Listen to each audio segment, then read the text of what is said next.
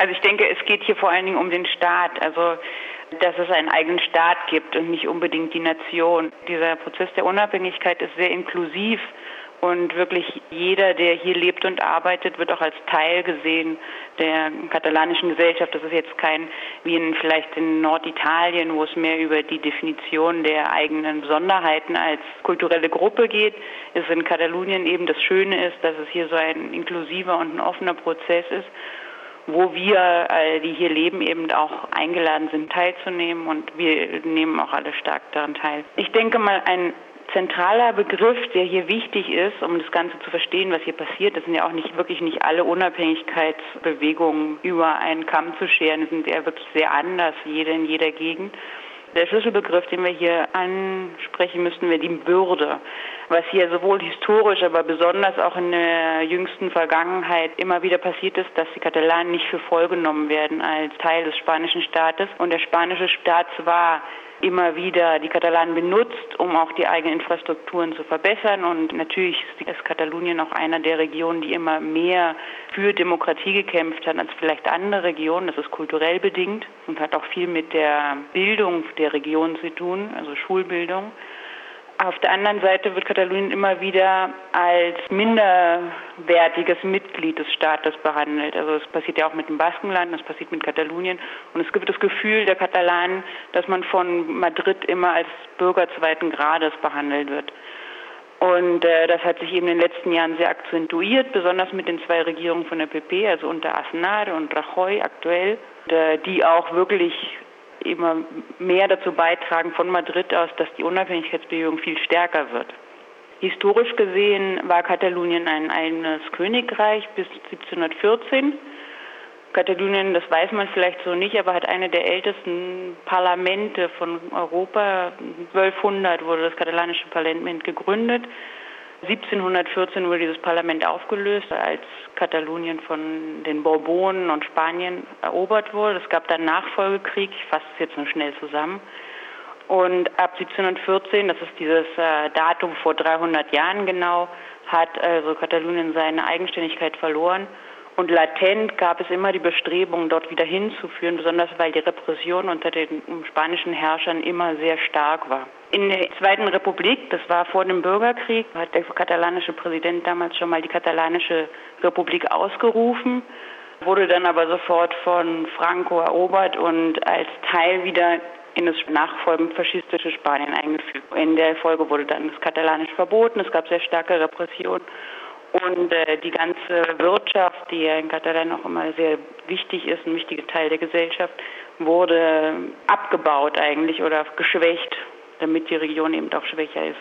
Das sind die historischen Gründe, aber auf der anderen Seite sind eben sehr stark, wie gesagt, der politische Kontext ist gerade sehr heiß und spannend. Vielleicht trifft der Begriff der Bürgerbewegung eigentlich am ehesten diese ganze Unabhängigkeitsbewegung, weil es eben von der Bevölkerung wirklich ausgeht und nicht, wie manche sagen, der katalanische Ministerpräsident jetzt der ist, der sagt, wir müssen einen eigenen Staat haben, sondern es ist wirklich die eigene Bevölkerung, weil die Bevölkerung gerne mehr Demokratie leben möchte und in dem aktuellen Rahmen als im spanischen Staat, also in Spanien, ist das nicht möglich. Es gibt ein Demokratiedefizit. Wie stark wird denn jetzt diese Unabhängigkeitsbewegung von den Bürgern Kataloniens getragen? Also gibt es da wirklich eine große Mehrheit dafür?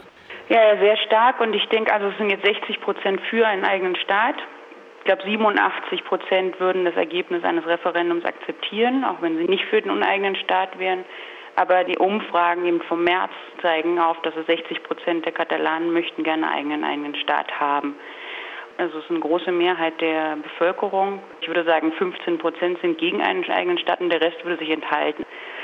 Die Antwort von Madrid ist immer, dass der politische Konflikt wird immer wieder über die Gerichte gelöst. Das Verfassungsgericht hat jetzt die letzte Woche Ihnen gesagt, dass es nicht nach der Verfassung möglich ist, ein Referendum zu halten. Warum sind wir zu diesem Gerichtsverfahren gekommen? Weil nämlich die PP und die Madrider Regierung in der Vergangenheit immer wieder den baskischen Konflikt über die Gerichte lösen hat lassen. Also der politische Konflikt wird eigentlich über die Gerichte gelöst, was ja eigentlich nicht der Ort ist. Und wir haben ein Verfassungsgericht hier, wo nicht so wie in Deutschland das mit unabhängigen Richtern und sehr guten Richtern besetzt ist, sondern das total politisiert. Die Hälfte der Richter sind Mitglieder der PP und die andere Hälfte sind Mitglieder der PSOL-Partei. Und damit kann man auch schon verstehen, wieso diese Gerichtsentscheidungen und Urteile zustande kommen. Auf der anderen Seite hat die katalanische Regierung fünf verschiedene Arten und Weisen gefunden, wie man innerhalb der Verfassung ein Referendum ausrufen könnte. Aber es gibt eben keinen politischen Willen von Madrid aus. Jetzt hört man ja auch immer wieder in den Nachrichten, dass vor allem die Mittelmeerländer stark von der Finanzkrise getroffen sind. Also Spanien ist durch eine hohe Arbeitslosenquote gerade medienpräsent. Und mhm. welche Rolle spielt denn da die Finanzkrise bei dem Wunsch nach einer Unabhängigkeit in Katalonien? Ja, das hat man ja überall gespürt und es ist auch nicht nur in den Mittelmeerländern, aber diese Boomzeiten haben natürlich dazu geführt, dass alle dachten, naja, wenn ich es nicht schaffe, ist es meine eigene Schuld. Und jetzt in Krisenzeiten sieht man, wie stark die Regierung oder die Verwaltung dafür zuständig sein könnte, dass Länder funktionieren oder nicht funktionieren.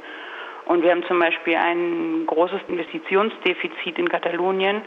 Viele Schulen sind nicht mal Gebäude, sind Containergebäude. Barcelona zum Beispiel hat einen der wichtigsten Häfen, Mittelmeerhäfen von Europa, der direkte Zugang zu, zu Europa für chinesische Schiffe wäre. Äh, hat aber das Handicap bis jetzt immer gehabt, dass es nicht eine direkte Zuverbindung mit Europa hat. Und Madrid versucht auch immer mit allen Mitteln diese europäische Zuglinie, die Norwegen mit Algeciras ganz im Süden von Spanien verbinden würde und durch Katalonien laufen würde. Madrid versucht das immer zu verhindern, dass es diese Zugverbindung gibt und das ist natürlich ein Handicap für die hiesige Wirtschaft, sich zu erholen. Und das ist jetzt auch nur ein Beispiel von vielen, wo man immer wieder sieht, es ist willentlich, wird Katalonien benachteiligt in Investitionen und so kann sich die Wirtschaftslage auch nicht erholen. Aber wie gesagt, ich glaube, es ist kein ökonomisches Thema, sondern es geht wirklich um die Würde. Also wenn die Ökonomie schlecht wäre und die Menschen von gleich zu gleich behandelt werden würden, dann wäre diese Unabhängigkeitsbewegung nie so stark geworden. Nun besteht ja Spanien aus diesen 17 autonomen Regionen und neben Katalonien äh, ist auch immer so das Baskenland und vielleicht auch Galicien so eine Region, die schon gerne unabhängig wären von Spanien. Warum, mhm. warum kann Spanien diesen Wunsch nicht nachgeben? Also was wären denn die Konsequenzen, wenn Spanien Katalonien oder das Baskenland in die Unabhängigkeit entlassen würde? Also hier gibt es wirklich historische Gründe und ich glaube, hier haben auch die Politiker in Madrid ihre Hausaufgaben nicht gemacht, weil Spanien könnte ja ein plurinationales Land, ein Föderalstaat sein, der auch Beispiel für andere Länder wäre, die auch verschiedene Nationen innerhalb ihrer eigenen Grenzen haben. Man hat es ja gesehen, in der Zweiten Republik vor dem Bürgerkrieg hat Spanien einen Sprung nach vorne gemacht, wo dann zum ersten Mal die Peseta mehr wert war als der französische Franc damals. Also es war wirklich während der Republik, wo alle unterschiedlichen Nationen auch so respektiert wurden, gab es diesen riesigen Satz nach vorne, der dann durch dieses Franco-Regime wieder unterdrückt wurde. Und hier, glaube ich, kann man kulturelle Hintergründe dann doch dazu ziehen. Und zwar jetzt in der jetzigen Regierung sind viele Mitglieder der Regierung von Familien, die damals in der Franco, im Franco-Regime Macht hatten und haben dieses Gesellschaftsbild im Kopf und arbeiten dahin eigentlich, also alle Politiken, neue Gesetze und der PP-Regierung weisen auf einen eigentlich einen Feudalstaat hin, weil es gibt dann, es werden durch diese ganzen neuen Arbeitsgesetze eine verarmte Unterschicht herbeigerufen und eine sehr reiche Oberschicht, die ihre eigenen Interessen dann wahrt. Das ist so ein bisschen das Projekt und der kulturelle Hintergrund. Und das ist in der PSOE auch so. Also diese Madrider Politiker haben diesen Stil, der auch so ein bisschen von dem Kolonialismus daherkommt. Die Illustration ist ja nie hier eigentlich richtig angekommen als philosophische Bewegung in Zentralspanien. Und deswegen gibt es auch da einen großen kulturellen Unterschied mit Regionen wie Galizien, Baskenland und Katalonien, die immer ihren eigenen Weg gesucht haben und die auch immer sehr auf Aufklärung und Hinterfragung und Demokratie gesetzt haben. Und natürlich gibt es bei den Basken und den Gallegos, Gallegos vielleicht nicht, nicht so viel, aber die Basken werden auch gerne als Bürger zweiter Klasse behandelt, weil es gibt da diese Frage der Sprache. Die Sprache ist ja auch ganz oft sehr politisiert. Wenn man nicht Spanisch spricht oder nicht ordentlich Spanisch spricht, dann wird man in Madrid gleich schräg angeguckt von der Verwaltung. Also die Bürger sind natürlich da ganz anders, aber die die Politiker haben da so ein sehr klassizistisches Weltbild und leider ist es doch heute im 21. Jahrhundert immer noch so. Ich habe jetzt gelesen, mhm. dass die Katalanische Republik am 23. April 2015 ausgerufen werden soll. Können Sie da eine Einschätzung geben, wie das jetzt weitergehen wird mit den Unabhängigkeitsbestrebungen Kataloniens? Ja, ich kann Ihnen so ein bisschen sagen, was die Pläne sind. Wie es dann in Wirklichkeit aussehen wird, das kann ich nicht sagen, weil, wie gesagt, es gibt diese gerichtlichen Schritte immer gegen die Demokratie, diese demokratische und sehr friedliche Bewegung. Der ANC, das ist die Assemblea Nacional Catalana, also die katalanische Nationalversammlung, ein Bürgerverband, also keine politische Institution, hat einen Vorschlag herausgegeben, dass die Unabhängigkeitserklärung eben am 23. April nächstes Jahres stattfinden soll. Der ANC ist sehr stark und hat deswegen auch Einfluss auf die Regierung natürlich. Die Regierung hat sich mit Gruppen der Opposition, also das waren die Grünen, eine alternative Partei, die KUP heißt sie, dann die oppositionsführende Partei Esquerra Republicana und also die eigene Regierungspartei. Die, diese vier Gruppen haben sich zusammengeschlossen und haben beschlossen, dass es am 9. November soll es dieses Referendum geben. Und alle Wege führen und alle Bestrebungen führen dahin, dass es dieses Referendum gibt, auch wenn es verboten werden soll. Weil von katalanischer Sicht aus kann man eine demokratische Abstimmung nicht verbieten. Es kann nicht sein, dass man eine Wahl verbietet. Falls es dazu kommen sollte, es könnte nämlich auch sein, dass die Madrider Zentralregierung die Regierung von Katalonien absetzt, weil sie eben gegen die Verfassung verstößt, Falls die Regierung hier abgesetzt wird, gibt es von dem ANC und anderen Kulturverbänden verschiedene Mechanismen, die schon durchdacht sind, was dann passieren wird. Also wir wissen nicht, was kommt. Alle Kräfte wollen eigentlich diese Abstimmung am 9. November. Und wenn das Ja gewinnt, Ja zur Unabhängigkeit, dann sollte der unabhängige Staat am 23. April ausgerufen werden. Ich hoffe, dass das alles so läuft und ich hoffe auch, dass es alles friedlich verläuft weil wirklich keiner hier einen Krieg oder neue bewaffnete Unruhen oder irgendwas auslösen möchte. Es gibt allerdings auch seitens des spanischen Militärs immer wieder Säbelrasseln, aber dieses Bange machen, das nimmt keiner mehr ernst hier.